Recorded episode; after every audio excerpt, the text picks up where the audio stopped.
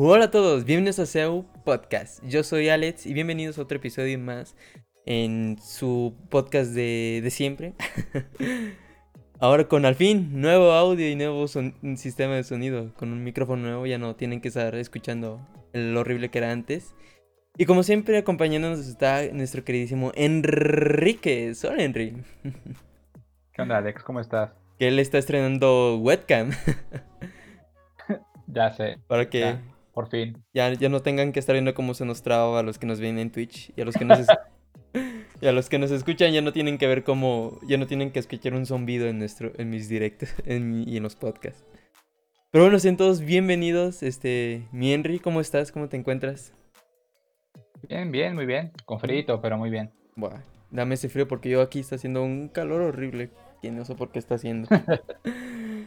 pero bueno, bienvenidos todos. Este, los recordatorios de siempre. Eh, esto no es en vivo. Esto fue pregrabado para poder brindarles una mejor calidad. Cualquier fallo, nosotros corregirlo y hacer recortes. Esto es para los que nos están viendo en Twitch, así que una disculpa por no leer cualquiera de sus mensajes o notificaciones. Los que nos escuchan en Spotify, los invitamos que nos acompañen en nuestras demás redes y en Twitch para que puedan ver los podcasts antes. Aún así les agradecemos que estén con nosotros y nos estén apoyando. Besos a todos.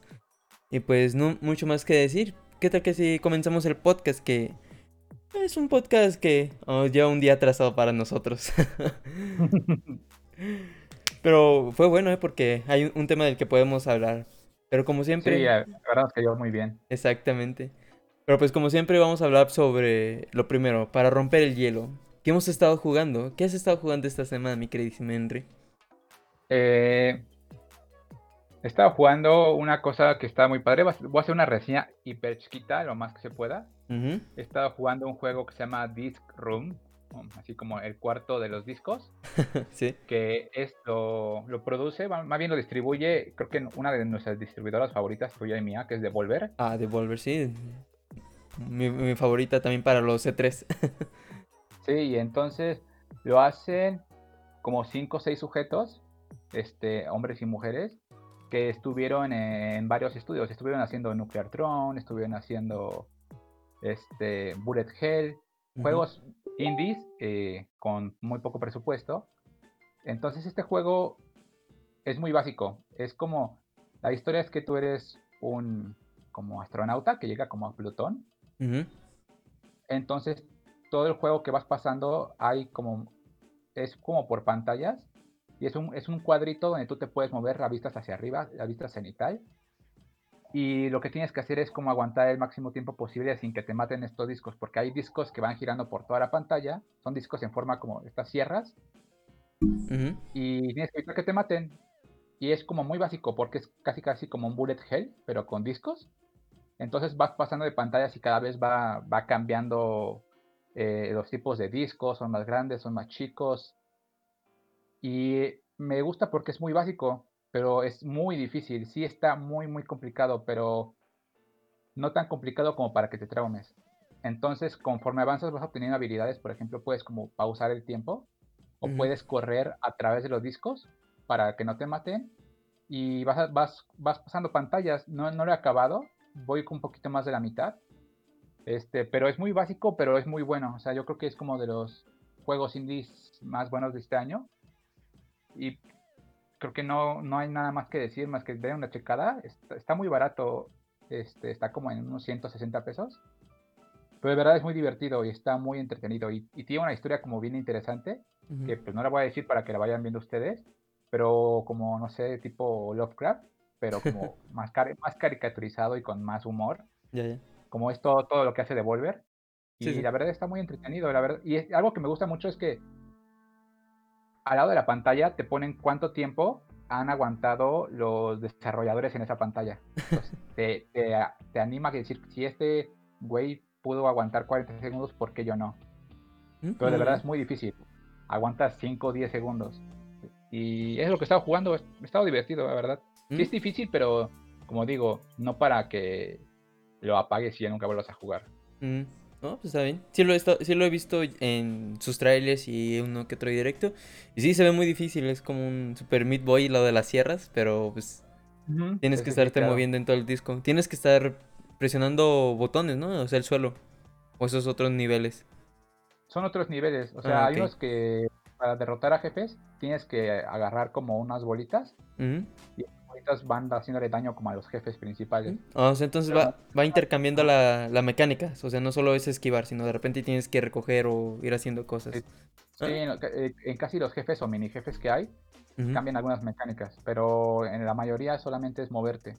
Y digo, y usar las habilidades que tienes, que poco a poco van haciendo más. Sí, sí. Ah, pues está bien. Suena, sí lo he visto y se ve.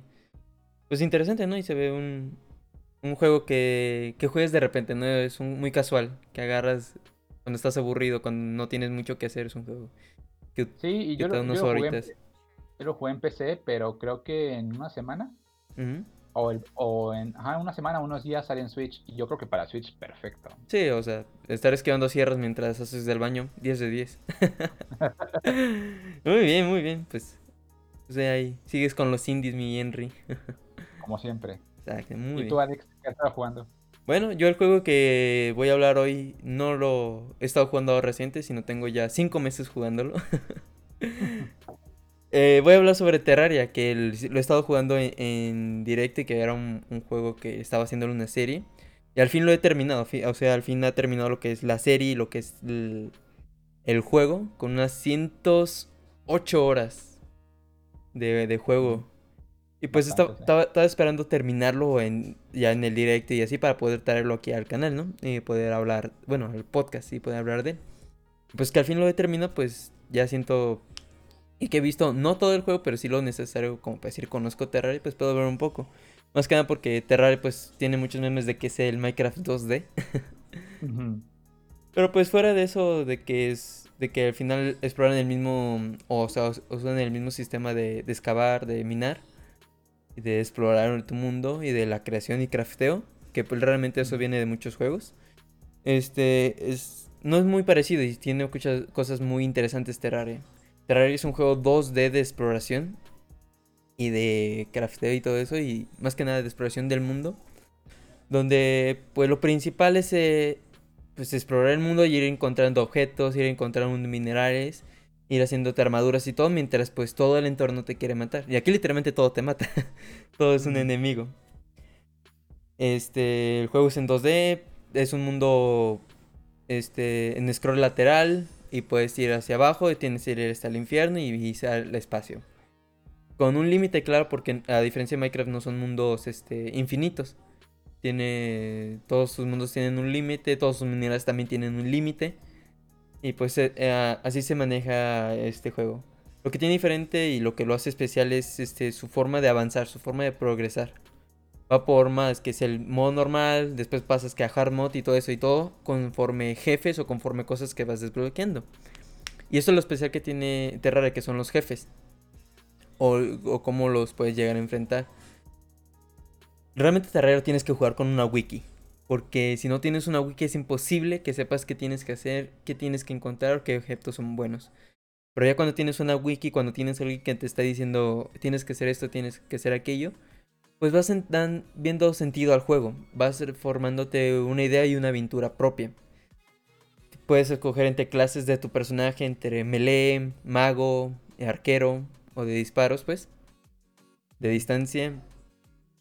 O un invocador que pues tienes a, cosas acompañándote. Y conforme a eso pues vas encontrando armas que van beneficiando a tu clase para utilizarla ya contra los jefes. Que son entretenidos, son los que mueven el juego. Ir venciéndolos, ir obteniendo su loot. Porque es un juego mucho de lootear, de, de repetir varias misiones, varios jefes, varias zonas. Para obtener los minerales, para obtener los- las cosas necesarias pues para ir mejorando y avanzando. Es un juego entretenido.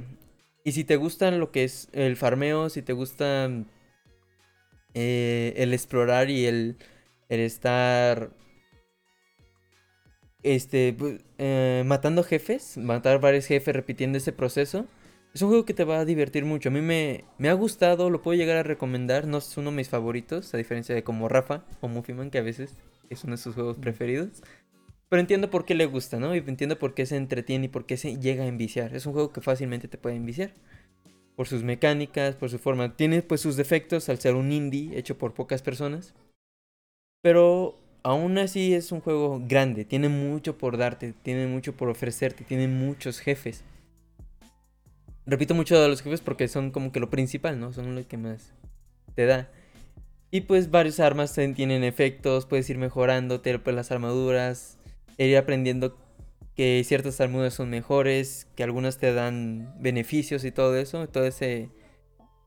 Pues llega a ser un, juego como de rol, ¿no? Imita un poco ese el juego de rol, el ir haciendo tu propio personaje.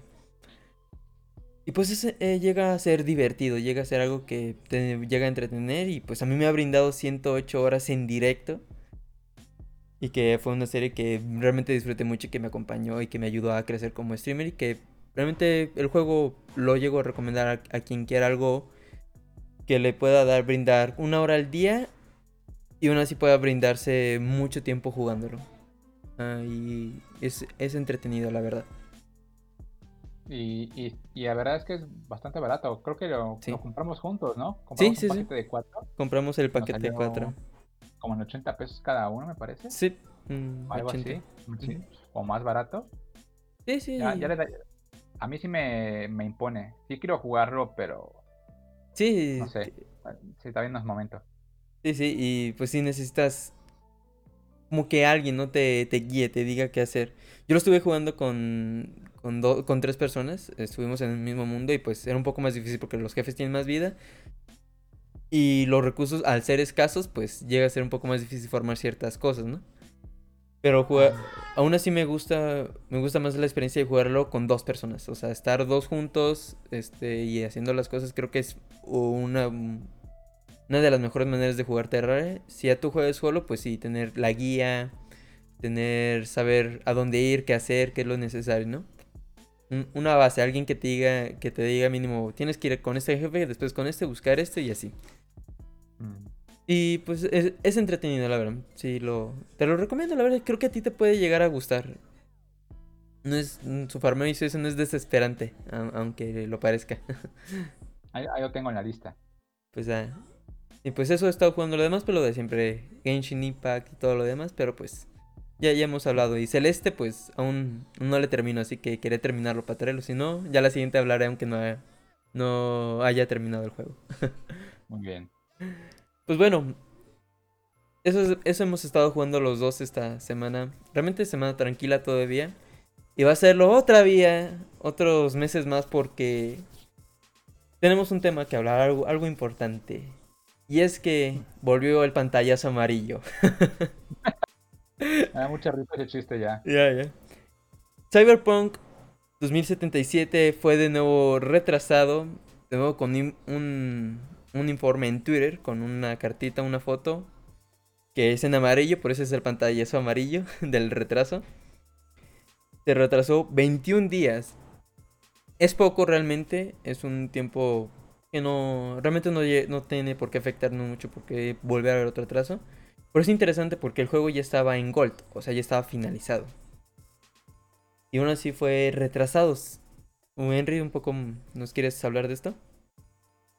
Sí, a mí me da mucha, mucha risa y mucha curiosidad de esto que dices, ¿no? Porque normalmente, no sé, para los que no lo sepan, en el argot de los videojuegos, cuando un juego dice que está en Gold, es que ya este, está como hecho, ya pasó como las verificaciones de edades, las de distribución, ya tienen todo listo para salir. Normalmente es unos, unos 90 días antes, me parece, o 60 días antes de que salga el juego y ahora lo retrasan más y es como leía un tweet que decía un juego en gol que se retrasa 21 días está en 2020 y entonces ya no sé, o sea, no sé qué pensar. Digo, el juego ya está hecho. O sea, hemos visto muchísimos trailers. Y lo que ellos comentaban, sí, demasiados. Lo que ellos comentaban es que este retraso se debe a que están haciendo este juego para ocho plataformas. Y entonces dije, ocho suenan muchas, pero no, porque decían que es el Xbox normal, el Xbox X, el PlayStation 4, PlayStation 5, Xbox Series X, Xbox Series S y Stadia. Entonces te pones a pensar, bueno, mi, primer pensamiento es como, ¿para qué lo haces para Stadia? Ya no lo hagas, esa cosa nació muerta. Sí, sí. Pero entonces sí es comprensible que lo que están haciendo ya es como parches para el día de salida. Yo no encuentro otra, otra lógica. Pero ya lo hablamos en el programa pasado del crunch. Que esto vuelve otra vez a decir lo mismo que los trabajadores van a estar en chinga otra vez. Esto es lo que le queda de aquí a su salida, que es como un poquito más de un mes, un mes y medio casi. Sí, sí. Entonces, no sé, o sea, a mí ya me da mucha risa y es como, solamente llego a sentir pena por los desarrolladores y por la gente que está trabajando ahí. Exacto, y también... y, también y, también significa que van a tardar más en recibir el pago. Sí, y este... Y solo es eso, porque en realidad, como dices, ¿no? Son 21 días. Creo que a mí no me afecta en lo más mínimo, al contrario, ¿no? Creo que muchos de nosotros decimos, ah, ok, podemos llegar a ahorrar más para el juego si no teníamos el dinero. O decir, ah, ok, pues ya se pasa para diciembre y es un gasto menos del mes de noviembre. Exacto. Que es mi caso, por ejemplo, ¿no? Exacto, exacto. Y pues, a ver, no, no es malo realmente, está bien.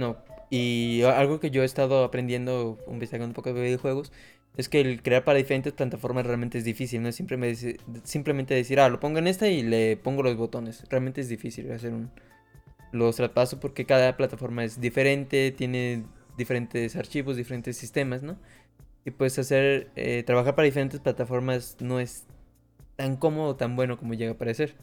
Por eso muchos, eh, muchos indies y así se basan en, eh, tienen una meta para llegar a sacar en otras plataformas, porque cuesta hacer en, en otras plataformas. O algunos se, se, asocian con distribuidoras como Devolver, que es quien trabaja mucho es, sobre todo eso, sobre el distribuirlo en diferentes plataformas. Devolver es lo que hace. Y el hacer la publicidad más que nada. Por eso muchos indies se van con ellos. Y pues... Sí, a, mí me da como mucha curiosidad porque lo que decían, ¿no? Que es basada en ocho plataformas. Pero creo que nadie... Bueno, sí, yo creo que hay gente que se ha dado cuenta de que, por ejemplo, dice que las plataformas, es, una de las plataformas PlayStation 5, Xbox Series S y Xbox Series X, que son las nuevas consolas que van a salir, ellos ya habían dicho que el parche para esa próxima generación va a salir hasta el próximo año. Sí. O sea, pero a los estos comunicados que, que, que, sacan, a mí ya, verdad, ya me, no sé, ya no confío nada en ellos porque estaban haciendo el chiste que hace como, hace un día, ¿no? Hace como menos de 24 horas, habían preguntado al community manager, oye, estoy a punto de cambiar este, mi tarjeta gráfica, ¿si es seguro que salga ese día? Y el community manager, sí, totalmente, 100%. Mm. Entonces, esto, ya después platicaremos más de esto, pero esto habla de la pésima comunicación que... Que, hay entre todos. yo creo que... Muy pocos sabían este retraso. Sí, yo creo que los únicos que sabían eran los directores y eh, alguna otra que cabeza grande, ¿no? De ahí fuera nadie iba a saber que se iba a retrasar. Sí, sí, o sea, para... Yo siento que la mayoría de trabajadores y comunidades era como... Ok, ya, ya está terminado, ya está en gol, o sea, ya, ya la fecha no se va a mover ni nada. A descansar, a esperar el día, el día especial. Y pues realmente se ha atrasado. Y pues hablo... Este retraso, lo único importante es como... Además de eso, ¿no? Que pocos sabían eso. Cómo es lo difícil de... ha sido difícil para CD Projekt Red este, hacer una fecha sobre todo y para ser constantes con ellos. Siempre ha sido difícil para CD Projekt, siempre han cambiado con los fechas y es un chiste ellos. Eso. Pero ver que aún les cuesta y más con este juego y con y con toda esta ambición que tienen, siento que, que es algo que CD Projekt debe de mejorar si quiere seguir o, llega a continuar, porque ya tienen confirmado hacer un, The Witcher 4. Yo creo que lo, mejor que pueden hacer es tratar de cambiar ciertas cosas, sobre todo en fechas ellos. Que es lo que hablamos en el Crunch, ¿no? En el anterior podcast. Sí, yo lo único que quiero dejar casi como un precedente es que eh, eh, durante muchos, en muchos juegos que ha habido Crunch, este, después de que acaba el juego muchos se salen porque ya no pueden. Exacto. Y dicen, no quiero seguir con esto, yo solamente quiero ver qué va a pasar cuando salga el juego y cuántos trabajadores van a salir después de recibir estos buenos. Pues a ver qué pasa. Pues estaremos atentos con todo de Cyberpunk cuando salga con los trabajadores porque pues al final es uno de los juegos más importantes por tanto hype que tiene. A ver qué sale al final.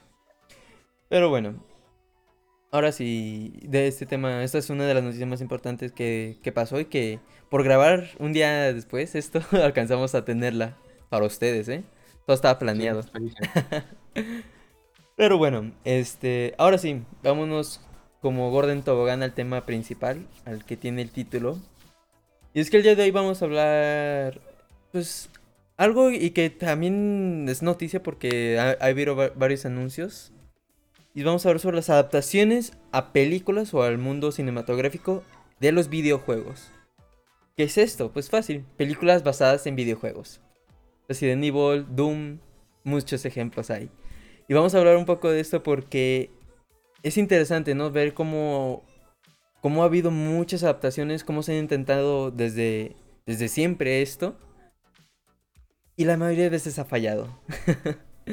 la mayoría de veces tenemos películas un poco malas o muy malas. Muy malas. Muy malas. Y realmente es un tema, cada vez que se anuncia una nueva película es como ver qué tan mala va a ser. cuál va a ser la peor de todas ellas. Y queremos hablar un poco de esto, ¿no? Porque qué son estas adaptaciones y por qué han fallado. Y si algún día podremos llegar a ver una buena película. Y pues para esto, pues habla un poco, ¿no? De, de, de, las películas que ha habido, amigo. ¿Tú, ¿Tú tienes idea de cuántas películas ha habido de adaptaciones de videojuegos? Mm, un número exacto no sé, pero yo creo quiero creer que más de 50 sí hay. Y sí, por lo que he estado viendo, este, ah, llegan a decir que hay casi, casi los 100. No, no hay un número exacto todavía, pero sí son casi 100 adaptaciones. Pero también mezclaron un poco la que eran series, así que por eso no, no tengo no hay un número tampoco tan exacto. Y también hay adaptaciones japonesas y todo eso, ¿no? Pero sí, llegan a ser unos 60, 70 adaptaciones que ha habido sobre películas de videojuegos. Que es el agarrar la historia de un videojuego y tratar de llevarlo a la pantalla grande.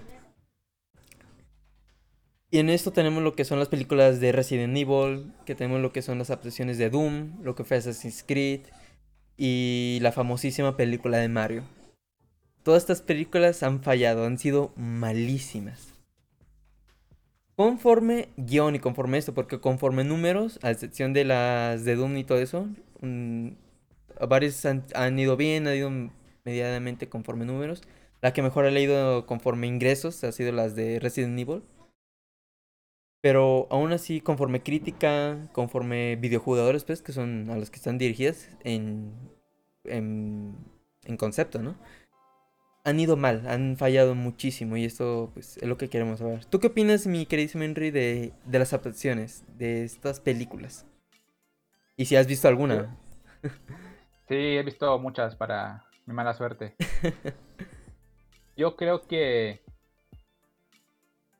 tenemos que primero entender, ¿no? Cómo, cómo es como cada medio, ¿no? O sea, el videojuego es un medio muy, muy activo en el que tú estás pulsando botones, moviendo cosas, y el cine es un, un medio muy pasivo que solamente tú ves. Entonces, de entrada es como muy complicado, ¿no? Exacto. como pasar esta experiencia del mundo de los videojuegos al cine. Y a partir de ahí es como intentar ver qué, qué es lo que ellos han querido lograr, ¿no? O sea, porque, como tú decías, en números no les va nada mal, o sea, eh, como dice la de Resident Evil, la de Detective Pikachu, o sea, la de Prince of Persia le fue muy bien, también la de World of Warcraft le fue súper bien en números, pero en crítica siempre, siempre les va muy, muy mal. yo creo que es porque les va demasiado mal.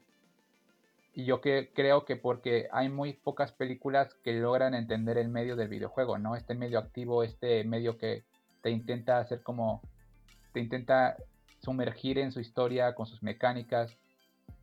Entonces, de entrada, yo digo que siempre me he preguntado por qué, ¿no? Mm. O sea, a mí, yo, si no hubiera películas de videojuegos, a mí me daría igual. Sí, sí. Pero sí veo la, la, como esta cosa de los productores de querer sacar dinero, ¿no? Porque dices, tantos tantas personas están jugando videojuegos, si sacamos una película sobre esto, ahí va a haber este, dinero. Sí, va a haber dinero y la verdad es que pues sí, les, ha ido bastante bien. Exacto.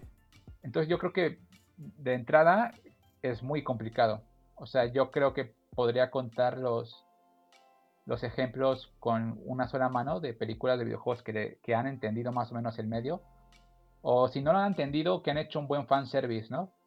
O sea, por ejemplo, la primera que se me ocurre es una que acabo de ver que yo no tenía nada de confianza, la verdad por eso no fui al cine, Detective Pikachu, y que adaptaron como una película que el videojuego es más como una novela gráfica, que no tiene nada, bueno, sí tiene que ver, pero no, tiene nada que ver.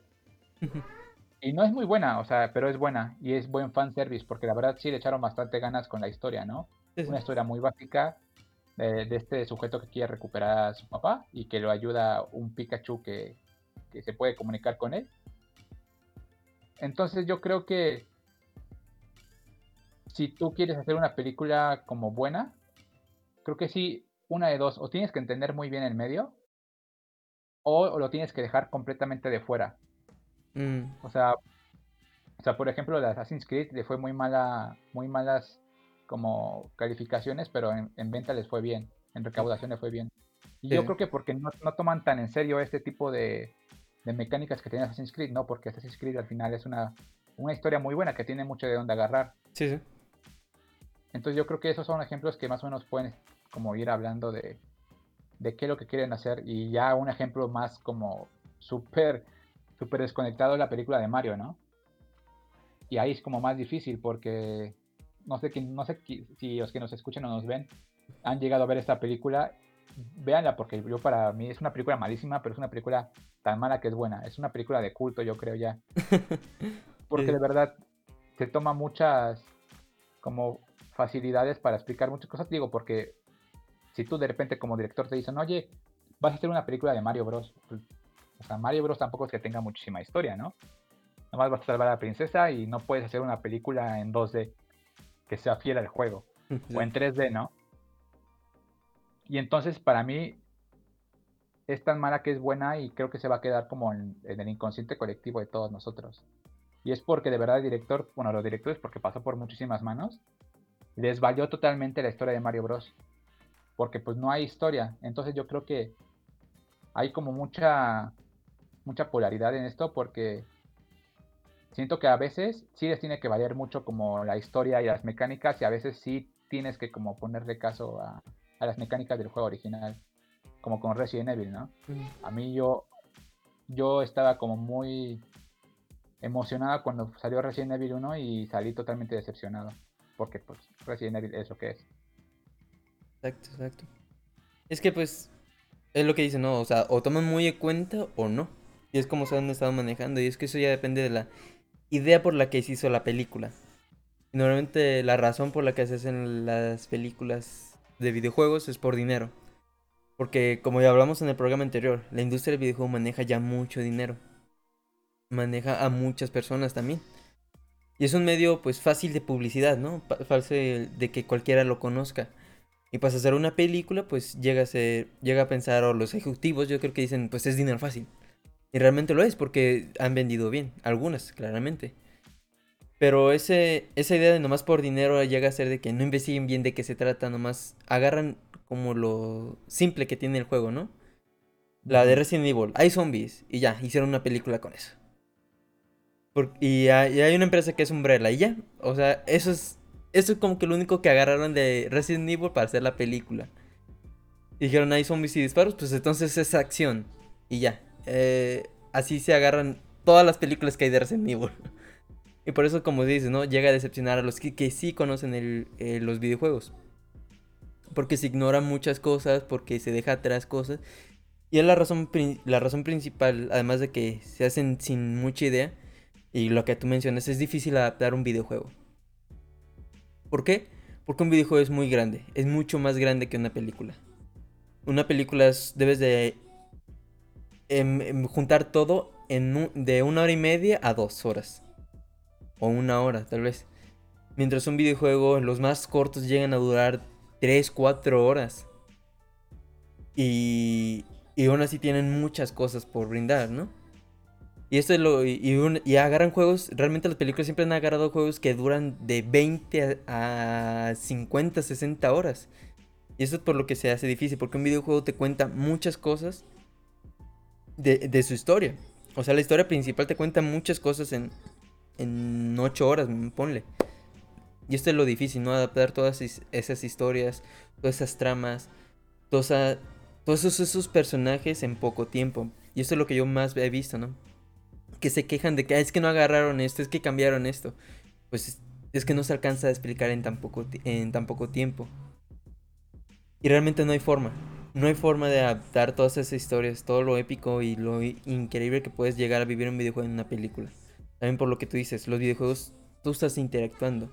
Eso es lo que más me gusta a mí de un videojuego. La inmersión que tienes en ellos.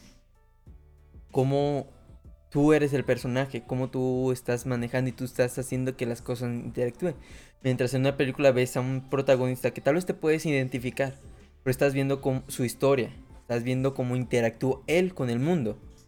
Y esa diferencia, ¿no? De cómo ves cómo alguien interactúa a cómo tú interactúas con el mundo, esa gran diferencia que son los videojuegos y las películas, son lo que puede afectar a, a más a nosotros que hemos jugado videojuegos, que disfrutemos esas películas y que esas películas lleguen a ser buenas. Y como tú dices, si, un, si viviéramos un mundo donde no hubiera películas de videojuegos, sería como si nada, seríamos, sería hasta mejor. Porque no necesitamos realmente películas de videojuegos.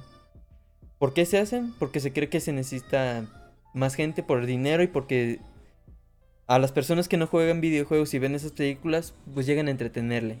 Y ese es el caso de Resident Evil y es algo que quiero preguntarte. ¿Por qué crees que las personas que no juegan videojuegos, en verdad, les llega a gustar estas películas? Y no llegan a entender cuando nosotros criticamos y creen que es como que son a nosotros. ¿Por qué crees tú, mi querido Henry? Es que yo creo que es súper importante esto, ¿no? Porque yo creo que como nosotros como jugadores esperamos que representen ciertas cosas en las películas que no pueden ser representadas porque no se puede, o sea, porque la interacción, como tú dices, esa interacción que tenemos con los videojuegos es muy es activa, ¿no? Y esas historias secundarias, estas, esta cosa de descubrimiento, de, de descubriste esto, toma esta pequeña recompensa, ¿no? Esto no está en el cine, en el cine no, sí interactúa contigo, pero de una manera completamente diferente, ¿no? De una manera más pasiva. Indirecta, por así decirlo. De una, de una manera indirecta. Entonces yo creo que la gente que no tiene la menor idea de que es un videojuego, por ejemplo, esta película que hizo La Roca de Rampage. No mm. sé si tú has jugado el videojuego de Rampage. Sí, lo he jugado muchísimo. Entonces, pues no, solamente es un monstruo y destruye la ciudad y te comes personas en píxeles. Entonces la película tuvo una recaudación creo como de 350 millones, o sea, le fue increíblemente bien y a la gente le gustó porque es acción y porque no tiene nada que ver con, con el videojuego. Entonces yo creo que es esto, ¿no? Porque, por ejemplo, si alguien te llegara a contar la historia de Assassin's Creed 1 y 2 en una película o en una serie, que ahorita vamos a hablar de las ah. series aparte, es una historia buena, o sea, está súper interesante. Exacto. Pero esta cosa que tienen los videojuegos, ya hay tantas historias, por ejemplo, cuando, cuando vi la de Assassin's, Creed con este Michael Fassbender, no tiene nada que ver, no abarca, no puede abarcar, es como completamente eso. No, no puedes agarrar tantas cosas y yo creo que, digo, podría decir que es nuestra culpa, porque nosotros esperamos que esas películas de videojuegos hagan eso. Yo creo que no creo que estén como hechos para nosotros. A menos de que vayas como muy, muy de que, hoy esto va a estar horrible y la voy a ver porque es un domingo y no tengo nada mejor que ver, ¿no? Así me pasó con Detective Pikachu. Yo no esperaba nada y la verdad es que la pasé bien. Pero yo creo que es por esto, porque en los videojuegos hay muchas historias muy interesantes y que se pueden adaptar bien al cine como historias, como esto, como lo que son nada más, y sin incluir mecánica, sin incluir fanservice, y a la gente le va a gustar. Y digo que a veces somos medio amarguetas, porque no nos logran llenar ese tipo de películas. Y si las viéramos a lo mejor de fuera podríamos decir, ah, oye, pues no está, no está nada mal, ¿no? exacto, y eso pasa con, pues como dice la de Resident Evil, bueno, no la de Assassin's Creed, y yo lo he visto con la de Resident Evil, que tengo amigos que, que no juegan videojuegos, pero que al ver esa película les ha gustado, les ha, les ha encantado. Porque a conforme películas no son grandiosas, no son las mejores películas, ¿no? Pero son entretenidas y eso a veces es lo que nomás quiere la gente, ¿no? La gente que, sobre todo que consume o que ve cine de forma más tranquila. Nomás quiere entretenerse esa hora, perder el tiempo y llegar a reírse o llegar a emocionarse con eso. Y eso es lo que están brindando esas películas. Excepto las películas malísimas como Doom y todo eso, ¿no? que esas son malas ya hasta para películas, simplemente. Por eso es ya la razón por la que se hace, ¿no? Y como tú dices, no somos el público objetivo. Simplemente utilizan una franquicia que nosotros conocemos y que va a llamar nuestra atención para darles el dinero, pero al final también buscan que las personas que nunca han jugado el videojuego entiendan ¿no? y comprendan y estén metidos en una historia. Y eso es la razón por la que nosotros como videojuegos queremos que todas las películas de videojuegos son, bueno, no todas, sino la mayoría son malas. Esa, esa diferencia. Había, había una, una reflexión que era como, yo creo que nosotros nos llega a molestar esto porque queremos mostrarle al mundo lo que son los videojuegos, ¿no? Y yo creo que yo digo que sí tendremos amigos y conocidos cercanos que le gusten los videojuegos, pero no creo que tantos. Entonces yo creo que lo que intentas es como, oye, ve esto, ¿no? Y a lo mejor hay gente que sencillamente no tiene el tiempo para jugar, no tiene una consola y de repente sale una, una película de un videojuego y es como, oye, si esto es el, medio más inmediato para que alguien conocido sepa que es Resident Evil, ¿no? Por ejemplo, en mi caso. Yo cuando dije, pero no, esto no es Resident Evil, o sea, esto es otra cosa. Entonces yo creo que es eso, ¿no? Como también está esta cosa de querer compartir algo que te marcó a otras personas y el cine es un medio muy inmediato. No tienes que jugar más de 10 horas, tienes que pasar una hora y media, dos horas en el cine. Entonces de repente yo creo que también de ahí viene nuestro como nuestro enojo, nuestra molestia, ¿no? Porque es como yo con los de Resident Evil pensaba como no manches, o sea, es un juego increíblemente bueno con un montón de juegos tan increíblemente buenos y las películas no lo muestran, ¿no? No están mostrando esto que me gusta a mí. Exacto. Pero ese problema que es lo que nos gusta a nosotros. Sí, eh. pero siempre viene egoístas nosotros. Exacto. Pero yo creo que viene de esta parte de querer, querer mostrarle al mundo, ¿no? O sea, querer mostrarle al mundo lo increíblemente buenos que son los videojuegos y lo increíblemente inmersivos que pueden llegar a ser y las historias tan interesantes que, que pueden tener. Y es lo que, pues, esperamos cada vez que vamos con una película, ¿no? Y también que nos complazcan a nosotros y también una forma de decir, mira, es que yo juego este videojuego por esto, porque tiene esto. Pero sentimos que las películas no, no lo no lo muestran y realmente no lo han mostrado. Muy pocas han hecho algo así. La de Pokémon a mí me gusta porque muestra bien cómo sería un mundo con Pokémones. O sea, entiende bien cómo serían los Pokémones, como todo eso. Me parece una película buena. Y después está la de Sonic, que creo que es la que se acerca. No ser una gran película, pero ser buena mezclando lo que son referencias, el fanservice y entender lo que es el videojuego y mostrar esta historia a un público en general. Y realmente se aprovecha. No muestra mucho de la historia de Sonic o de lo que tiene Sonic, pero aún así es, es una buena adaptación, fiel a lo que es el personaje, y fiel a, a una historia sencilla para cualquier público, ¿no? Y es, es un buen ejemplo para ir a empezar a, a, contar la historia. No, no, siempre es necesario mostrar mecánicas, mostrar ciertas historias en específico. Y nosotros entender que no, la, no es necesario, sino simplemente obtener algo que beneficie, que alguien le entretenga y con ella puede invitar a jugar videojuegos. Yo creo que eso es lo que puede ser una buena adaptación. Una película sencilla que atraiga a la gente y con ella decir, bueno, si te gustó, entonces te puede llegar a gustar más si lo juegas el videojuego. Yo creo que esto es lo que queremos y como que no lo hemos encontrado nosotros. Pero con esto de la de Sonic, con la de Pokémon, yo creo que se acerca a, ese concepto que yo creo que es el que en verdad debemos de buscar en las películas. No, un, no una adaptación fiel, sino una adaptación que introduzca a los videojuegos. Yo creo que sería lo, lo mejor que se pueden empezar a hacer las adaptaciones de videojuegos hoy en día. Sí y no. Yo pienso que sí porque es lo que me gustaría, ¿no? Pero no porque se me haría como una treta muy, muy engañosa de publicidad, ¿no? Como te vendemos esto para que te vendamos otra cosa. Pero, pero entiendo el punto que son. El fin justifica los medios, ¿no? Exacto, y al final todo es publicidad hoy en día, mi Henry. sí. Y, y ahorita que dices de las, las películas que te habían parecido buenas, yo creo que a mí la que más me ha gustado y la que más me parece que cumple con su cometido es Silent Hill. Ah, sí. A mí me encantó.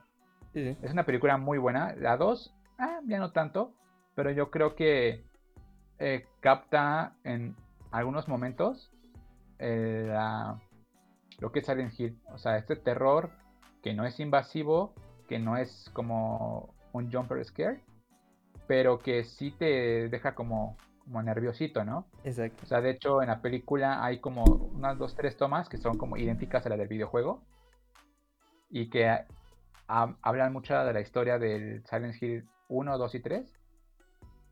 Entonces yo creo que esto es como, es como la película que a, a mí como fan de Silent Hill me ha dado como la mayor satisfacción y yo en su momento cuando la llegué a ver, fui a ver con unos amigos y fue como, oye, y si está bueno el juego, y pues sí, la verdad es que sí, ah, se me pareció interesante. Y yo digo que esto es lo que debería, como tú dices, ¿no?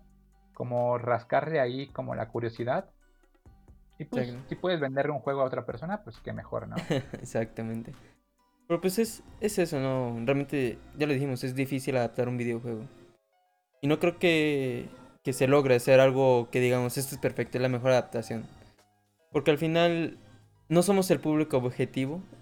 Por algo no, por algo jugamos más videojuegos. Bueno, si alguien juega más videojuegos al final y si tu cosa favorita es ese videojuego, pues al final la adaptación no, no te va a gustar. Porque no eres el, el público objetivo. Y pues van a ser diferentes cosas. Pero aún así, pues, esperar que llegue a salir algo bueno. Yo creo que, que lo mejor que ahorita pueden hacer las compañías es hacer series. Ahora, es el segundo tema que quiero tratar. Cómo a lo que se está viendo un videojuego se puede adaptar mejor a una serie. Se puede sentir mejor a una, una serie. ¿Por qué? Porque en ella no, no, no necesitas comprimir todo en poco tiempo, sino puedes alargarlo. Y lo que tiene que es que pues, trabaja mejor los que son diálogos largos, personajes y esas cosas, ¿no? En mayor tiempo. Que son lo que tienen los videojuegos. Tratan, a veces tratan los personajes individualmente, ¿no? Por episodios. Pues e, esto se adapta mejor a una serie. O es lo que yo, yo he estado viendo últimamente. Cómo los videojuegos se pueden adaptar mejor. Y son más satisfactorios verlos en una serie. Sí, y yo ya tengo ganas, o sea, por ejemplo, creo que de unos años para acá, mi medio preferido es como eh, las series. O sea, porque antes yo veía mucho cine, pero ahora creo que consumo más series por esto mismo, ¿no? Porque creo que eh, se les quitan esta barrera de, del tiempo y de comprimir todo en una sola historia que, que encaje bien. Y en cambio las series pueden hacer muchísimas cosas, ¿no? Exacto. Y ahora podemos aprovechar porque fue hoy, ¿no? Ayer que dijeron que Netflix está haciendo la serie de Assassin's Creed. Exacto. Y así como le fue bien con The Witcher, digo, no la he visto, pero pues he escuchado como comentarios muy positivos. Exacto. Yo espero que la hagan bien. O sea, tiene Netflix, si tiene algo es que sí le pone como bastante dinero a sus series. Así que espero que lo hagan bastante bien. Y si se une, y si se une a Ubisoft ahí para ayudarles, pues qué mejor, ¿no? Bueno, pensándolo bien, mejor que no se les una a Ubisoft. sí, sí.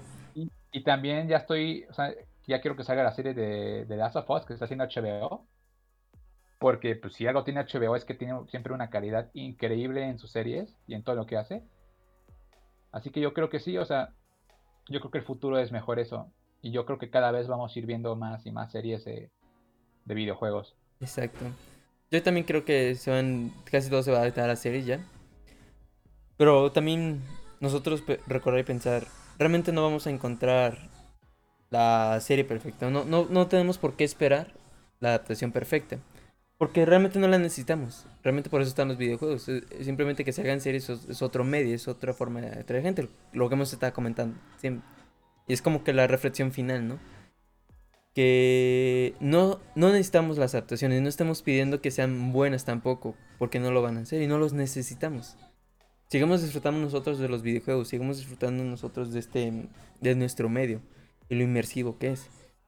Y si se hace una adaptación, dejemos que los demás lo disfruten. Los que les gustan este medio y los que lleguen a... Dejemos que lo disfruten porque fue hecho para ellos. Y es su medio de, entretenimiento que más les gusta. Por eso, por eso hay tantos medios, por eso hay tanta variedad.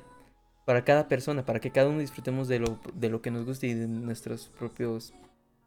De lo que más nos llama la atención al final. Así que no, no es necesario esperar la mejor adaptación simplemente disfrutemos que nosotros tenemos videojuegos y que las personas y que los demás tienen películas, que además tienen series, música y todo eso. Creo que es lo mejor que podemos hacer. Sí, no seamos tóxicos. sí, como dice, no creo que no, no es necesario este ninguna adaptación. Si hay una muy buena, pues se agradece, ¿no? Y creo que es esto de compartir y, y mostrar a otras personas lo rico que es el medio de los videojuegos pero yo creo que por el cine no va. A lo mejor para hacer eso un poquito más, ¿no? Pero tampoco nos quedaremos mucho. Exactamente. Pues bueno, disfruten de lo que sea y si les gusta una adaptación de un videojuego o una película, pues qué bueno, disfrútenla. Y si no, está bien, pero no sean tóxicos, que es lo más importante. a, ver, yo tengo una pregunta sorpresa, Alex. Dime. Que no te la había dicho antes porque quería agarrarte en curva. a ver, si tú pudieras hacer una adaptación de un videojuego, ¿cuál sería? Y si, si tú puedes ser libre de decir, ¿sabes qué? Con tal director, o, o con tal productora, o animada, o live action, como sea, ¿cuál sería? ¿Adaptación película o serie? O lo que yo quiera. Lo que tú quieras. Una que una vez estuvimos hablando, este. Y que pues, más que nada porque es uno de mis videojuegos favoritos y creo que brinda demasiado. Sería Bioshock. Porque siento que tiene una historia demasiado grande y creo que se adapta muy bien al cine, al cine. Porque pues es la inspiración. Por el estilo cyberpunk. Bueno, esto es... ¿Cómo se...? Steelpunk se llama. Creo que es Steelpunk lo de Cyberpunk. Se me olvidó bien el nombre. Sí, Steampunk. Steelpunk. Eh, que esto se adapta muy bien al cine, ¿no? Y si yo lo pudiera hacer, no sería adaptar el videojuego. Algo que me gusta es que eh, The Bioshock que tiene muchas historias como sueltas, ¿no? Historias que se van conectando. Y lo que a mí me... universo. Ajá. Y lo que yo adaptaría en este sería lo que sería una precuela a Bioshock 1. Que fue la fiesta de mil... De la fiesta de fin de año que, el, que es la donde causó todo esto, ¿no? Todo este dequible de Bioshock, de, de Rapture, que diga. Eso sería como lo que, lo que yo adaptaría, hasta en una película quedaré, pero yo lo adaptaría en una serie, ¿no? Ese dequible, ese... Esa como la humanidad se va retrociendo, se va retro... Ah, se me fue la palabra. Retorciendo. Retorciendo mentalmente por los plásmidos, ¿no? Cómo se va decayendo en este en lo que es Rapture, ¿no? En esta idea del poder, en esta idea de, de pensar por sí mismos, ¿no? En, esta, en este comunismo y socialismo. ¿Cómo, cómo, cómo Rapture toma esos temas? Creo que quedará bien en una serie. Si se toma todas esas historias que están aparte, ¿no? Todo ese pre-Rapture, no pre-juego Bioshock, todo ese Rapture antes de la caída. Entonces, ese tema creo que quedaría muy bien en una serie y se implementaría bien siendo una precuela de Bioshock para de ahí introducirte al juego y ya conoces algo del pasado y jugar Bioshock como que sería una gran experiencia y una gran forma de, de, sentir el videojuego, ¿no? Yo es como lo trataría. ¿A quién metería? ¿A quién director y todo eso? Realmente eso casi no... No sabría decirlo, la verdad. Ahí, ahí sí me... Tendría que pensarle demasiado. Ahí sí no, no tengo una idea clara. Con esto es suficiente. ¿Y tú, mi Henry? yo siempre que he tenido una, un sueño, este, que no, a lo mejor no como serie, a lo mejor como mini cortos o capítulos muy pequeños, pero a mí me encantaría que se hiciera la historia de The Legend of Zelda, pero que le hiciera Estudio Ghibli. Ah. O sea, he llegado a ver algunos fan arts, algunos fanmates, este, de The Legend of Zelda con, con estilos de Estudio Ghibli y es que Studio Ghibli es increíble. Sí, yo, ojalá que algún día eso suceda. Para mí sería espectacular. Sí, sería interesante. como, como cortitos porque en la serie tenía, tendría que hablar en algún momento Link y yo no quiero que eso, suceda. quiero que se quede sin voz toda la vida. Toda la vida sea sin voz y pues sería difícil por una serie, ¿eh? también te digo, o una película. Unos cortitos, así, unos una, una serie de cortos de de 5 minutos donde haya mucha acción y agarren diferentes cosas de los de of Zelda. Estaría bien. Me encantaría. Estaría bien. Porque creo que sería como que la más difícil. Y la que más siempre se ha rumoreado, ¿no? Una serie Zelda. Es la que más rumores ha llegado a tener, más. Hay un montón, pero cada dos, tres años hay un rumor de nuevo. Exacto, y es como la que más se espera que eh, se haga una, una adaptación, la de, de Legend of Zelda. También pues porque tiene muchas historias, ¿no? Y tiene de mucho agarrar. Y también tiene como que puede llegar a tener una mayor libertad, ¿no? Como cada juego tiene una libertad, por eso de las líneas del tiempo y todo eso. Pues sí, pueden jugar mucho con eso. Exacto. Pues sí, sería buena idea. Pues bueno, díganos ustedes este qué, qué adaptación de videojuegos les gustaría ver. O si no quieren ver ninguna, pues está bien, también. Pero pues bueno, ese fue el tema que teníamos probado. Realmente era un tema más casual, más tranquilo hablar un poco sobre lo que opinamos de las adaptaciones y por qué pues, llegan a fallar, ¿no? O sea, realmente son medios, aunque los videojuegos uh, toman mucho del cine, al final son muy diferentes a una película. Por todo lo que nos brindan a nosotros. Pero pues eso es lo que queríamos hablar. Ya también como no, no queremos prepararnos tanto, no queremos llenarnos tanta información ahorita nosotros dos, pues tomamos este tema un poco más fácil. Pero bueno, eso fue el tema del de las adaptaciones a videojuegos en el, en el mundo del cine. Espero que les, les haya gustado el programa, la plática y pues se hayan entretenido un poco con nuestras opiniones y con lo que pensamos. Henry, ¿algo más que quieras comentarnos o decirnos? Mm, no, eso es todo. ¿Mm? Bueno, entonces... ¿qué, ¿Qué estamos? Bueno, esperen el próximo podcast porque vamos a tener un aviso especial y ahorita voy a hablar contigo, mi Henry, de eso. Pero lo mientras, este, espero, espero que disfruten todavía más del contenido y que se haya notado el cambio de micrófono. este nuevo micrófono que tenemos aquí y que ya ya no escuchar sus reseñas de todo bien excepto que el audio el audio esto y el audio aquello Ajá. así que espero que se note este cambio que, que es para ustedes que es para que disfruten más de nuestro contenido. De parte nuestra ha sido todo. Nos estamos despidiendo el día de hoy. Espero que sigan disfrutando de los podcasts. Nos veremos ya la siguiente semana si todo sale bien ¿De qué? Pues para eso acompáñenos. de parte mía yo me despido. Enrique, gracias por acompañarme en el programa de hoy. Gracias Alex por invitarme. Y gracias a todos por vernos y por su apoyo. Los queremos mucho y nos estamos viendo en otra ocasión. Eso fue SEO de Podcast. Adiós. Adiós.